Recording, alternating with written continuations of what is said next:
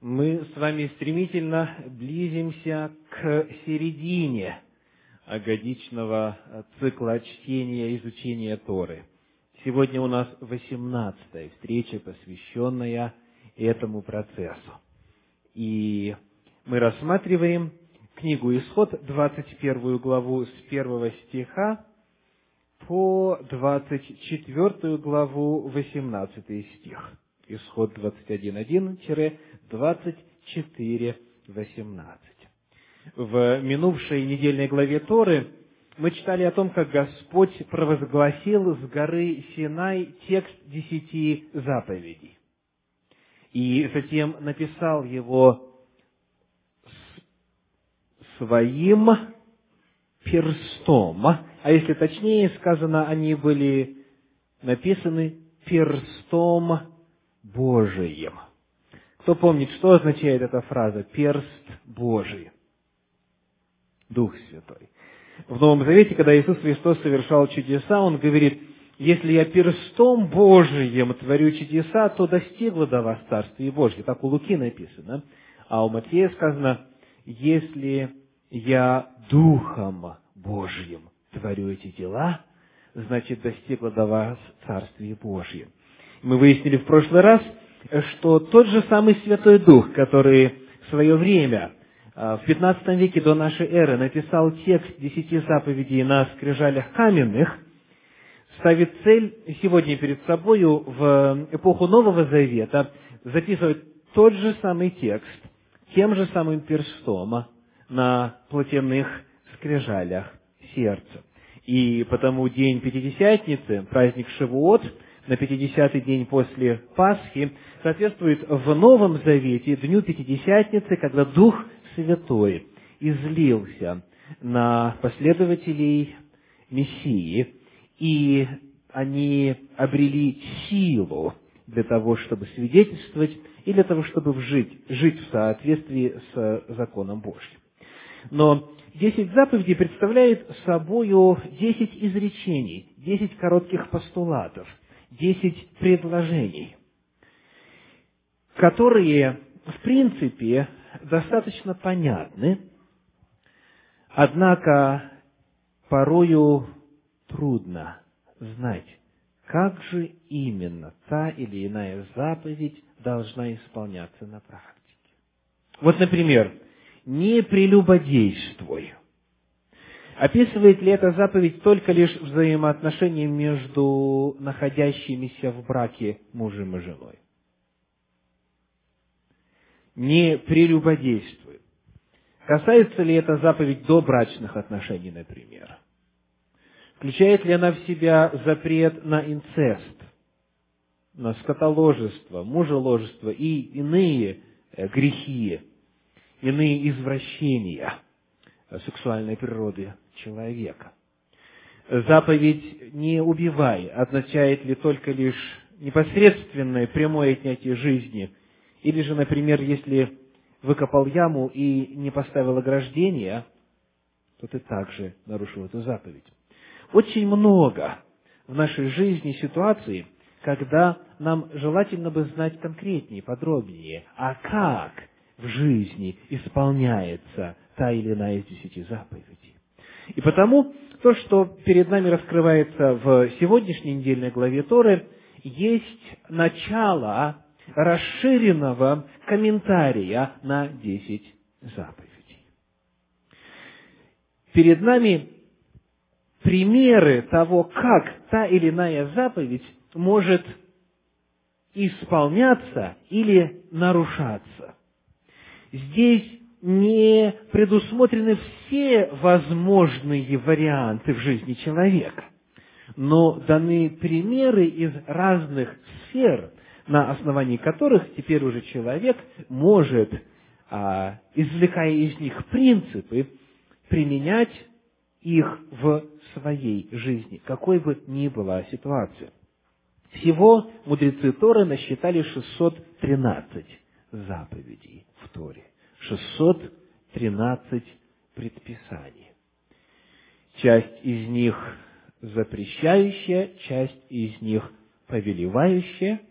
И вот здесь перед нами в сегодняшней недельной главе Торы некоторые примеры того, как же десять заповедей должны исполняться и могут исполняться в жизни. Мы с вами, конечно же, сможем рассмотреть только некоторые из примеров.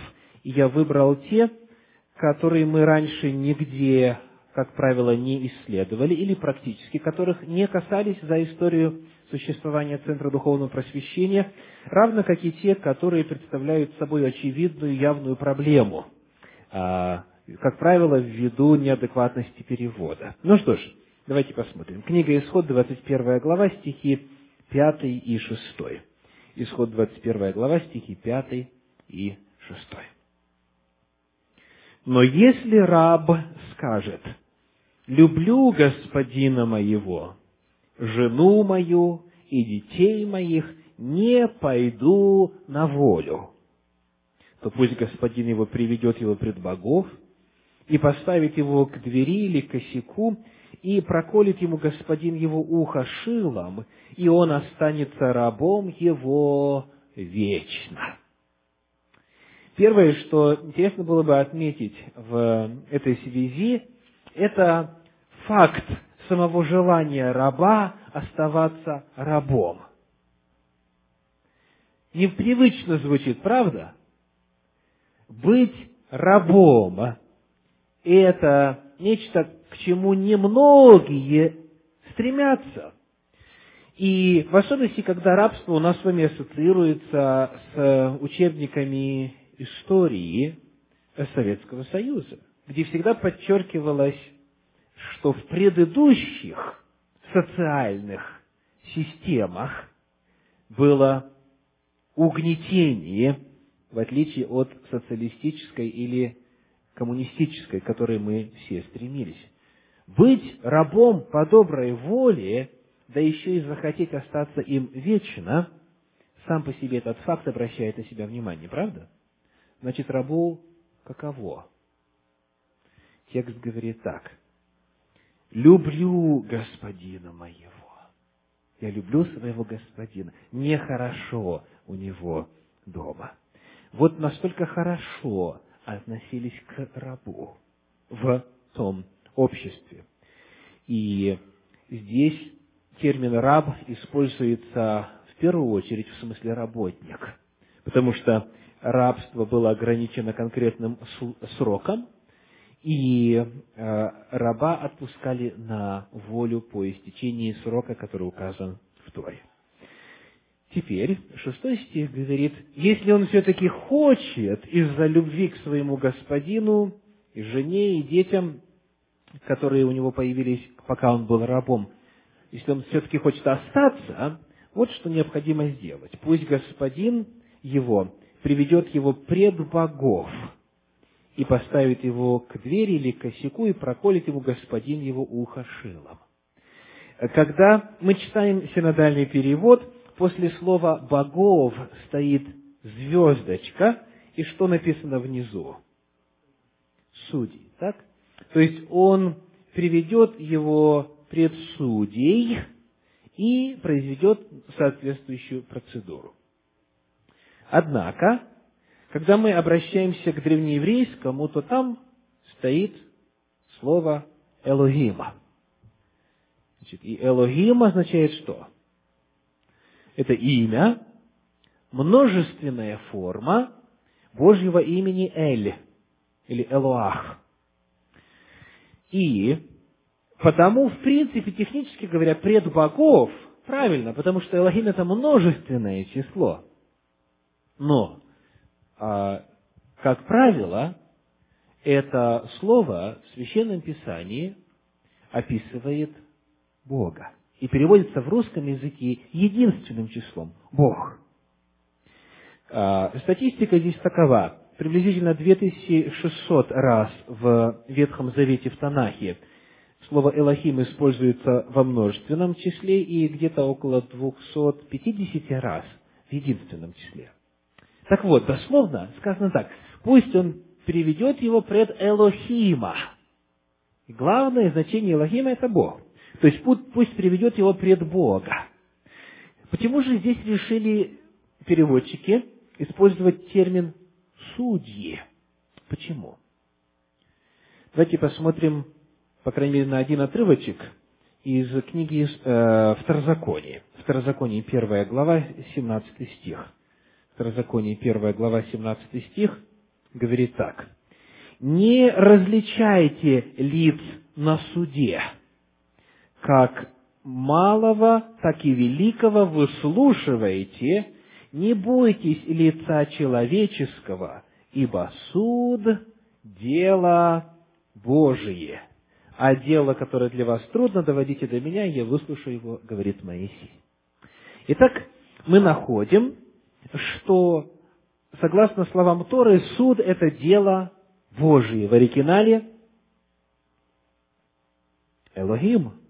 В оригинале Элохим.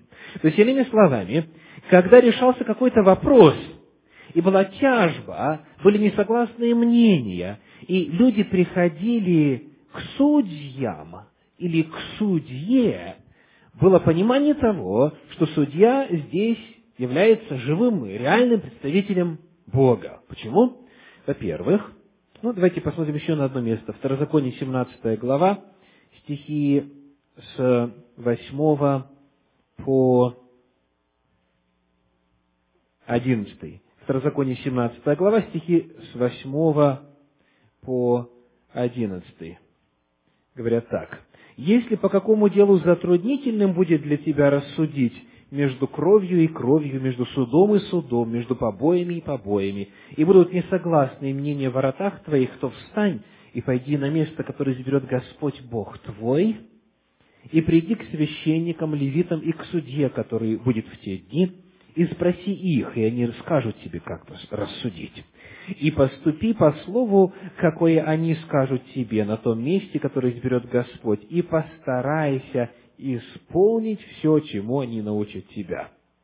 По закону, которому научат они тебя, и по определению, какое они скажут тебе, поступи, и не уклоняйся ни направо, ни налево от того, что они скажут тебе.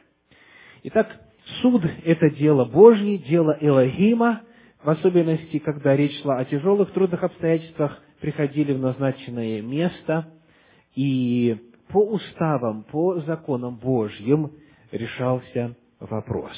Потому, в общем-то, а, просто знаете, что дословно оригинал говорит «приведите пред Элогима». Но это означало «пойдите к судьям» пойдите к судьям, и они рассудят в соответствии с законами и постановлениями Божьими. Следующее место, на которое я хочу обратить ваше внимание, это книга Исход, 21 глава, 10 стих. Исход 21.10. Для того, чтобы немножечко был виден контекст, давайте прочитаем 9 и 10. «Если он обручит или обручит ее сыну своему, пусть поступит с нею по праву дочерей. Если же другую возьмет за него, то она не должна лишаться пищи, одежды и супружеского сожития. Итак, ситуация. В доме живет девушка, которую отец собирается выдать за своего сына. Так? И он должен поступить с нею по праву дочерей. Она у него в доме оказалась потому, что она а, является рабыней. Но он ее взял для того, чтобы либо сам обручиться с нею, либо сыну своему предназначил ее в жены.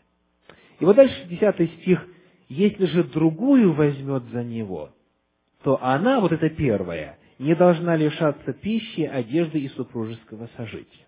Значит, что перед нами описывается? Как это называется? Многоженство, да, полигамия. В действительности, открывая страницы Библии, мы находим упоминания и некоторые описания многоженства. Общество, в котором писалось Священное Писание, общество, в котором жил Израиль, оно в действительности знало такую форму брака. Но одно дело, когда это кто-то делает, одно дело, когда Библия упоминает и описывает это, а совершенно другое дело, когда Библия предписывает.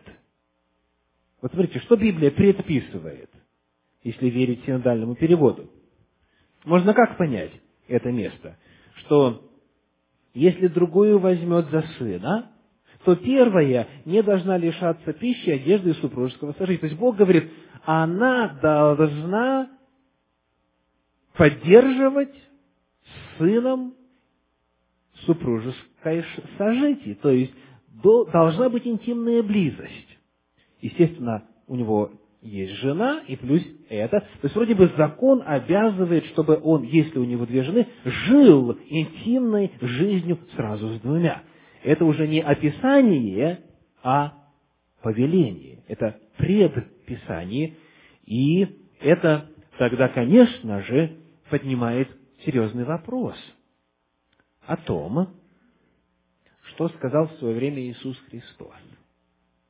Помните, что он сказал, когда его спросили в отношении многоженства? Он говорит, изначально было по-другому. Нет, точнее, он еще интереснее отвечает. Он говорит, вначале Бог сотворил мужчину и женщину и сказал им, и так далее, и так далее, оставить отца и мать, и будут двое не трое, не четверо и так далее. Двое будут одна плоть. Тогда они говорят, а как же Моисей позволил... О, нет. Они говорят, как же Моисей повелел писать разводное письмо и разводиться. И мы дойдем, когда по милости Господней дойдем с вами до книги Второзакония, мы внимательно исследуем это место Священного Писания – но в любом случае, они говорят о том, что в законе Моисеевом Бог повелел. И потому появляется вопрос о том, как соотносится изначальный Божий план, один мужчина, одна женщина, план, описанный в Торе, и вот это повеление, когда сказано, она не должна лишаться супружеского сожития. Это противоречие.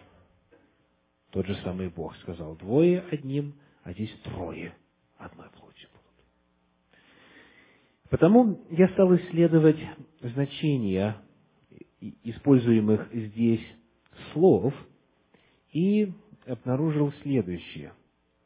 Ключевое слово, которое у нас переведено здесь двумя словами, супружеское сожитие – в древнееврейском «она». «Она». И это слово дословно имеет следующее значение. Первое, в форме глагола «отвечать». «Она» означает «отвечать». Дальше «петь» и «жить».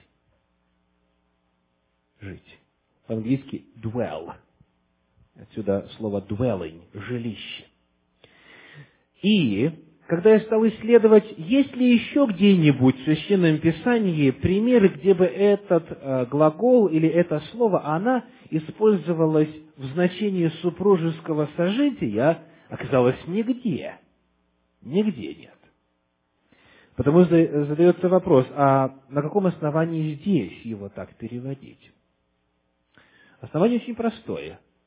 Для того, чтобы это так перевести, необходимо предположить, что Бог одобрял многоженство в Ветхом Завете. Нужно предположить. Потому что, когда вы открываете словарь, вы э, работаете с рядом значений, вы, как исследователь, что делаете? Выбираете то, которое больше всего соответствует контексту, правда? И если во всем Священном Писании нигде это слово больше так не переводится, тогда вопрос, с какой стати здесь такое значение? Какое значение, учитывая то, что Бог сказал, двое будут одной плотью, должно быть здесь? она не должна лишаться пищи, одежды и крова, и жилища. Причем текст не говорит, что он, а, то есть отец, беря другую за своего сына, оставляет эту. Давайте почитаем внимательно. Сказано так, с восьмого стиха я буду читать. «Если она не угодна господину своему, и он не обручит ее, пусть позволит выкупить ее». Итак, первый вариант. Он может обручиться с нею сам. Она может стать его женою. Сказано, если он этого не делает, пусть позволит выкупить ее. Оригинал говорит точнее, пусть он поспособствует ее выкупу.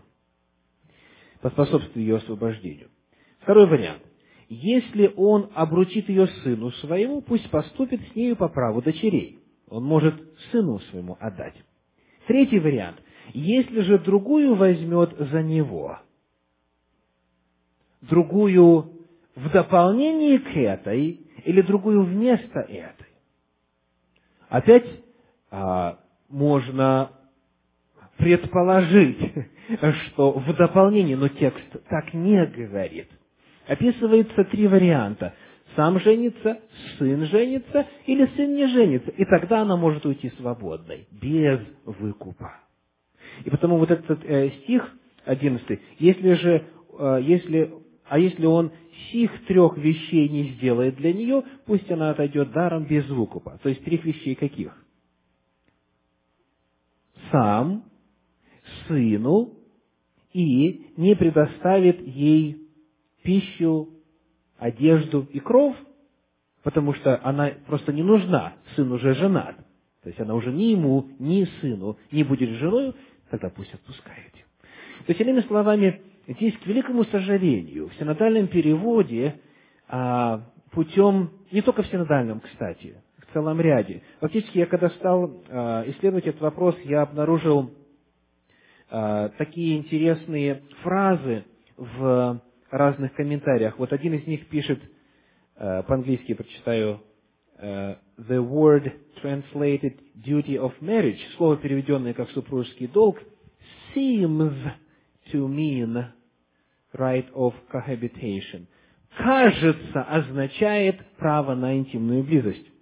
Вот, то есть переводчики и комментаторы, они понимают, что э, это слово навряд ли это означает, но, тем не менее, вот представление о том, что полигамия была делом дозволенным и даже Богом установленным, а, вынуждает их переводить именно так. Один из э, комментариев The Bible Knowledge Commentary говорит о том, что а, именно три момента он должен был ей обеспечить – food, clothing and shelter. Так что, аллилуйя, Есть люди, которые готовы смотреть на текст священного писания так, как он представлен. Итак, мы рассмотрели с вами еще один пример, а, где необходимо было уточнить перевод. Идем дальше. Книга Исход, 21 глава, стихи 20 и 21. «А если кто ударит раба своего или служанку свою палкою, и они умрут под рукою его, то он должен быть наказан. Но если они день или два дня переживут, то не должны наказывать его, ибо это его серебро. Итак, посмотрим на эти два стиха Священного Писания. Главный вопрос заключается в следующем. Что значит он должен быть наказан? Если удалит палкою, он должен, и они умрут под рукой его, он должен быть наказан. Хочу э, предложить вам комментарий Щедровицкого на этот отрывок. Мы уже знаем, пишет он, что убийство человека каралось смертью. Здесь же специально говорится о рабе и служанке, рабыне, ибо в древневосточных обществах жизнь рабов ценилась намного дешевле, чем жизнь свободных людей. А в определенных случаях хозяин имел право калечить своих рабов и даже убивать их. Например, один из ассирийских законов конца второго тысячелетия до нашей эры, сохранившийся на глиняной табличке из города Ашура, говорит о правах рабовладельца следующее. Если ассириец или ассириянка взяты за полную цену, то есть куплены как рабы, то он может их бить, таскать за волосы, бить по ушам и просверливать их и так далее. Однако закон Божий, дальше пишет Щедровицкий, данный Израилю на приблизительно в то же самое время, ставит жизнь раба столь же высоко, как и жизнь его господина. На это указывает повеление об убившем раба. Слово, переведенное как «он должен быть наказан», звучит в оригинале гораздо более сурово, буквально. Ему отмщением отомститься. Ему отмщением отомститься. Это выражение недвусмысленно свидетельствует о том, что господин, убивший раба, будет подвергнут той же самой участи. Ибо глагол отомстить или мстить имеет однозначный смысл какой? Воздавать за подобное подобным. Да. А, следовательно, за убийство смертью. То есть закон говорит, что если убьет, если ударит раба своего или служанку свою палкою, и они умрут под рукою его, то ему отмщением отмстится. И здесь идея равного возмездия, того же самого действия. А дальше сказано, но если они один день или два дня переживут, то не должно наказывать его. То есть, как бы, поддерживайте в нем жизнь хотя бы два дня, и тогда все э, обязательства снимаются. Здесь нам вновь необходимо уточнение. Давайте послушаем, как этот э, текст звучит в англоязычном переводе New International Version. But he is not to be punished, но его не нужно наказывать, if the slave gets up after a day or two. Если раб встает на ноги, то есть что? Выздоравливает. Вот. И э, потому получается как? Что если он выздоравливает, если он поднимается, если он встает, но он был э, перед этим бит палками или какие-то увечья, то тогда понятна фраза «ибо это его серебро». То есть этот раб теперь уже не сможет работать. Он не сможет работать, а, и очень часто, или как правило, рабами становились тогда, когда а, либо кто-то проворовался, он должен был отработать, либо кто-то сам себя продавал в рабы, когда а, беда приходила. Вот. И потому теперь хозяин, который нанес увечья, он брал на себя последствия а, своих собственных поступков. Итак, мы прояснили с вами вопрос, касающийся наказания хозяина, и идем дальше. В этой же 21 главе стихи с 23 по 25.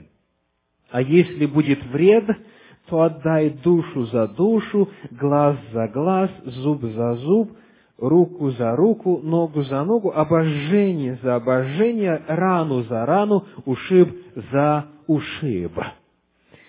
Эти постановления очень часто, как думают некоторые, являются и представляются противоположностью евангельской заповеди о любви к ближнему. Так? Ближнего нужно любить, а здесь вроде бы все наоборот. Глаз за глаз и так далее.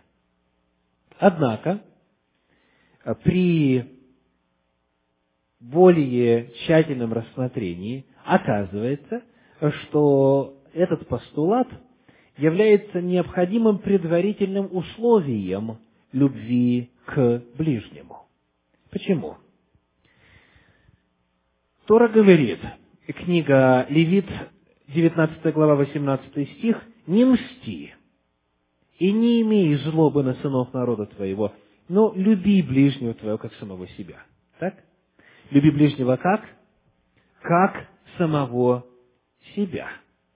То есть, иными словами, люби глаз ближнего точно так же, как свой глаз, руку ближнего, как свою руку и так далее.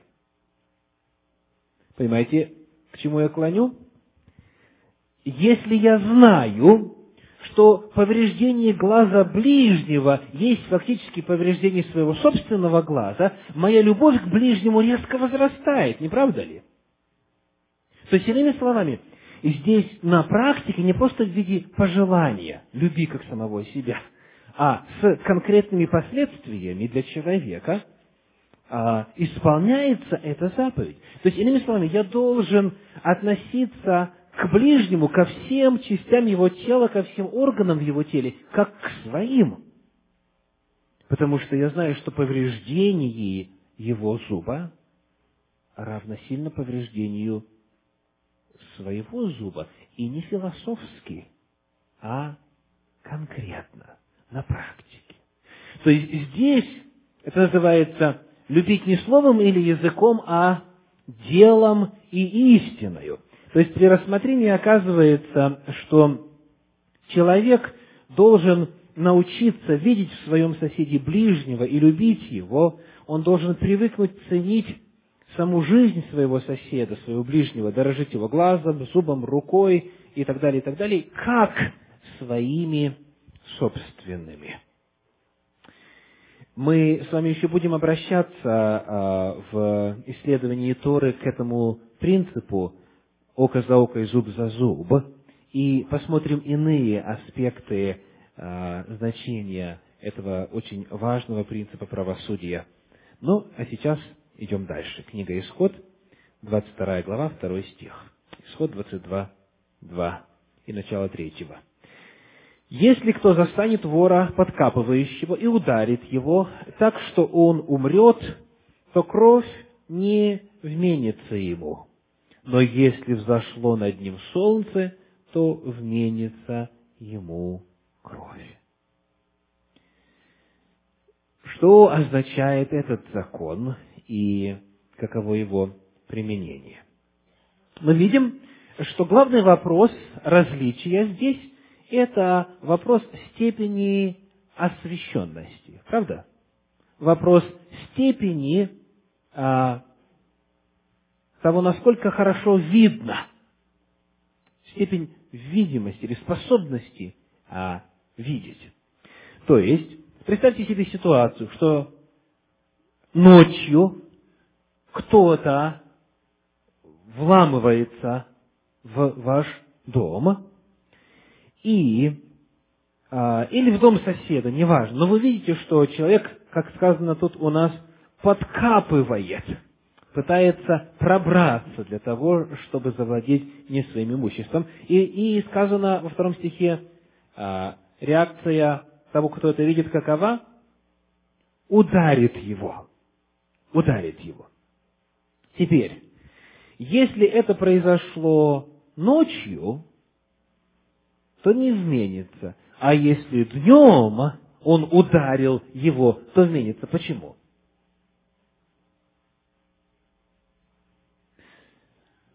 Кому-нибудь из вас случалось ночью жену двинуть в ребра? Вот некоторые признаются, как говорится, как на духу. А, я уж не говорю про все остальные страшные случаи.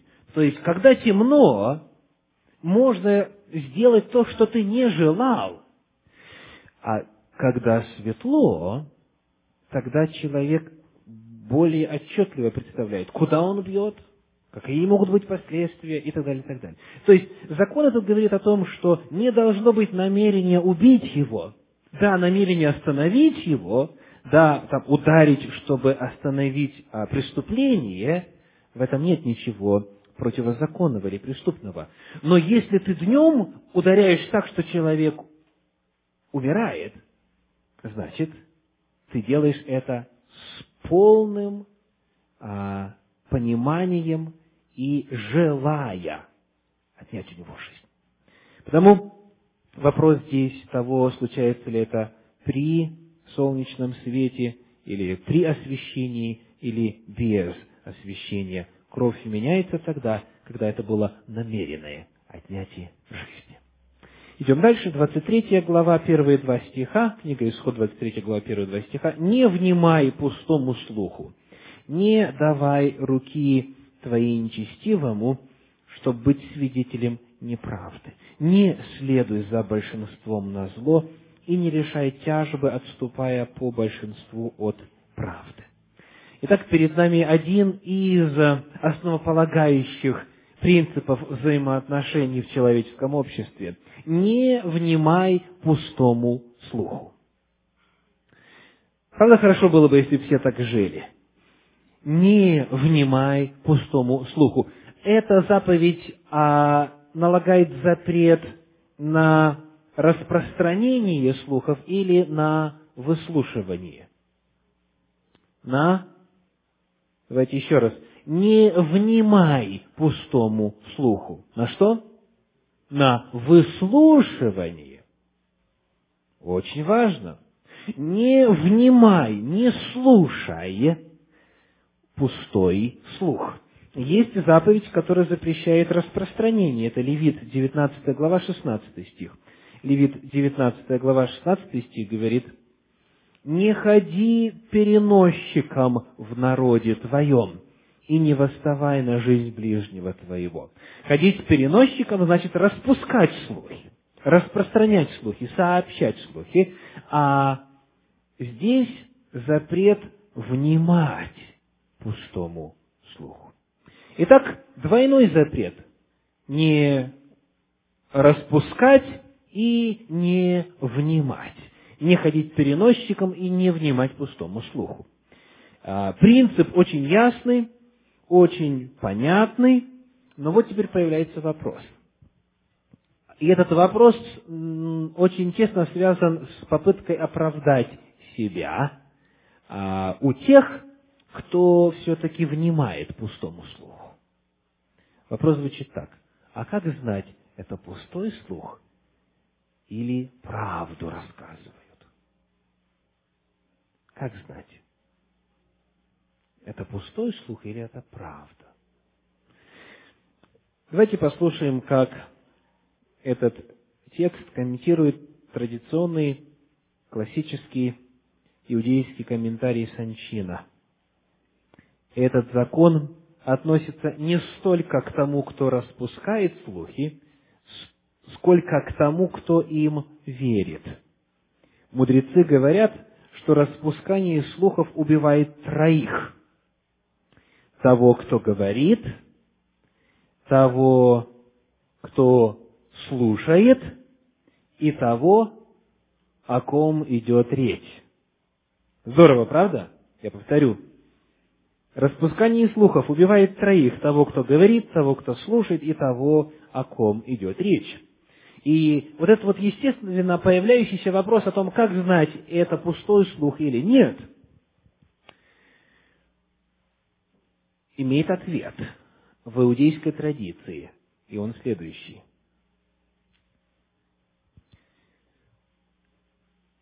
Мудрецы выводят из этой фразы правило о том, что ни одной из сторон не разрешается говорить и давать объяснения в отсутствие другой стороны. И отсюда выводится правило суда, как пишет известный комментарий, комментатор Торы Раши. Этот запрет слушать злоречие, речи порочащие, а также запрет, относящийся к судье, чтобы он не выслушивал одну сторону до прихода другой стороны. То есть, иными словами, а, эта заповедь абсолютно запрещает какие бы то ни были негативные разговоры. Доброе можно рассказывать о третьем лице без его присутствия. Но если что-то плохое рассказывается, то для того, чтобы узнать, это, худ, это э, молва пустая или правдивая, необходимо иметь рядом с собой этого человека. И вот если каждый из нас возьмет себе за правило, как только что-то плохое о человеке без его присутствия начинает звучать, тут же набирать номер его телефона и ставить его на спикер, или же, если этого нет, а, просто предлагать тому, кто пытается рассказать что-то интересное, подождать, пока придет тот человек, или назначить встречу, то тогда многие ссоры, потенциальные проблемы еще не зачавшись, умрут. И никогда не будут нас тревожить. Итак, как вы думаете, какую заповедь объясняет этот постулат Тора из десяти? Не произноси ложного свидетельства на ближнего твоего. Ну что ж, мы с вами практически подошли к концу комментария на сегодняшнюю главу Торы. И в завершении я хочу отметить один момент касательно календаря. Исход 23 глава, 16 стих. Исход 23, 16. «Наблюдай и праздник жатвы первых плодов труда твоего, какие ты сеял на поле, и праздник собирания плодов в конце года, когда уберешь с поля работу твою. Какие праздники здесь имеются в виду? Исход 23, 16. Праздник жатвы первых плодов – это, это Шевуот, и это Пятидесятница. И праздник собирания плодов в конце года, когда уберешь с поля работу твою. Ну, чтобы было понятнее, с 14 стиха читаем. Три раза в году праздную мне. Те из вас, кто знает что-то о праздниках, теперь смогут с легкостью представить картину. Три раза в году. На какие три праздника нужно было обязательно приходить? Пасха, и, соответственно, там опресночная неделя, так, семь дней. Потом, второй раз, Шивот или Пятидесятница, опять все должны были прийти. И Кущ. Да, Кущ.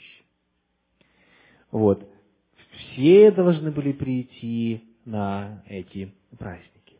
Так вот, зная это, давайте теперь посмотрим на календарь.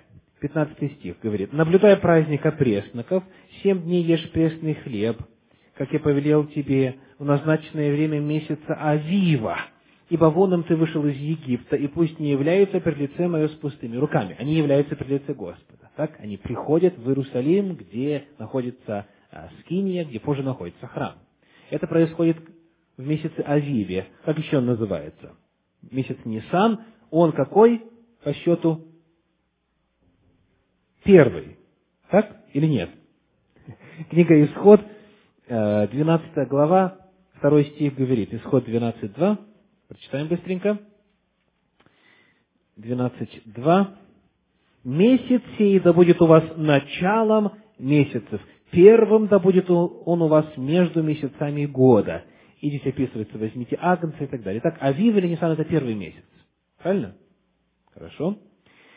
Что же тогда означает э, вот то, что мы прочитали в 23 главе 16 стихе, наблюдая праздник жатвы, первых плодов труда твоего, какие ты сеял на поле, и праздник собирания плодов в конце года. Конец года это когда будет? М? Осенью, конечно. Вот, то есть перед нами три праздника. Первый в первом месяце, когда нужно приходить в Иерусалим, потом через 50 дней снова и в седьмой месяц религиозного календаря. Но вот здесь по какой-то причине этот месяц назван как? Конец года. Конец года. Как конец года может наступить после шести месяцев? Полгода все проходит. Ответ таков. Евреи пользовались двумя календарями. А первый религиозный, который начинался весной и, соответственно, заканчивался весной. Второй гражданский, который начинался осенью и заканчивался осенью. В современном иудаизме первый день седьмого месяца называется как? Рош Гашана. Начало года. Дословно, голова года. Вот. То есть, есть начало года гражданского, это месяц Тишри, есть начало года религиозного, это месяц Авив или месяц Нисан. И когда мы читаем с вами 12 главу книги Исход 2 стих, он говорит, месяц сей да будет у вас началом. Пусть он будет. Значит, он не был таким, так? То есть евреи жили вначале с осени по осень. Потом, когда Господь вывел их из земли египетской, у них добавился, появился еще и религиозный календарь, который отмечался с весны по весну. Итак, на этом все. Благословений вам. Шаббат шалом. Аминь.